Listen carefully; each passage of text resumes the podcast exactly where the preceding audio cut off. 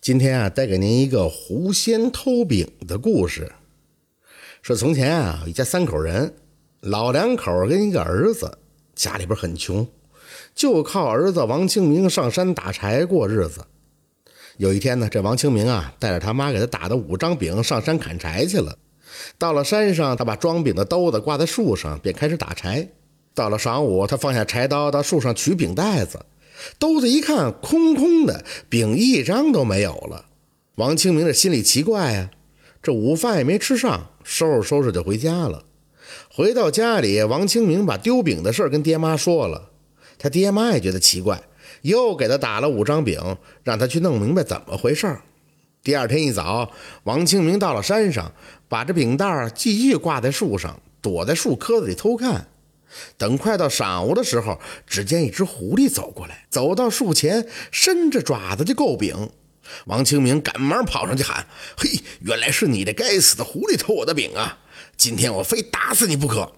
狐狸一见到人，马上就变成了一个二十多岁的小伙子，站在那儿一动不动地说：“哎，小兄弟，别动手，先听我说。”王清明更奇怪了：“呃，那就听你讲吧。”狐狸说。我呀是个狐狸精，现在遇难了。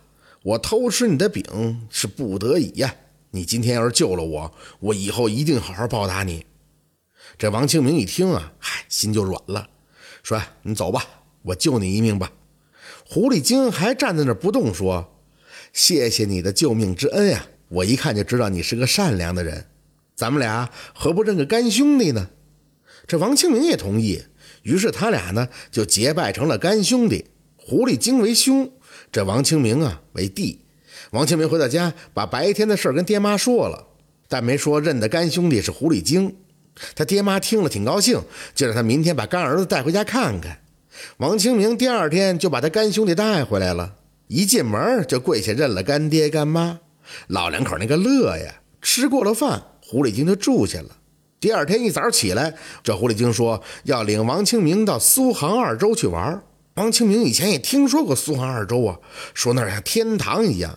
但王清明考虑这路太远，就说：“哎，太远了吧？咱们几天能走到啊？”这狐狸精说：“哎，不要紧，我背你，你只要闭上眼睛，一会儿就到了。”这兄弟俩跟爹妈说了一声，老两口一听也同意。于是王清明就趴在狐狸精的背上。闭上眼，只觉得一阵风似的，一会儿功夫，哥俩就到了苏杭二州，就开始玩了。王清明啊，是看这儿也好，那儿也新鲜，看到那绫罗绸缎时，更是来神了，想要买点回去。狐狸精哥哥说：“好，我给你买十垛子。”于是呢，他拿出了一个碗，一打两半，给了王清明一半，说：“你好好留着，以后会有用的。你先回去，我随后就到。”王清明回到家，见家里已经住上了大瓦房。他妈说：“也不知道是怎么回事昨天早上起来，这破草房就变成了大瓦房。”王清明明白怎么回事啊，他就把他哥是狐狸精的事儿跟爹妈说了。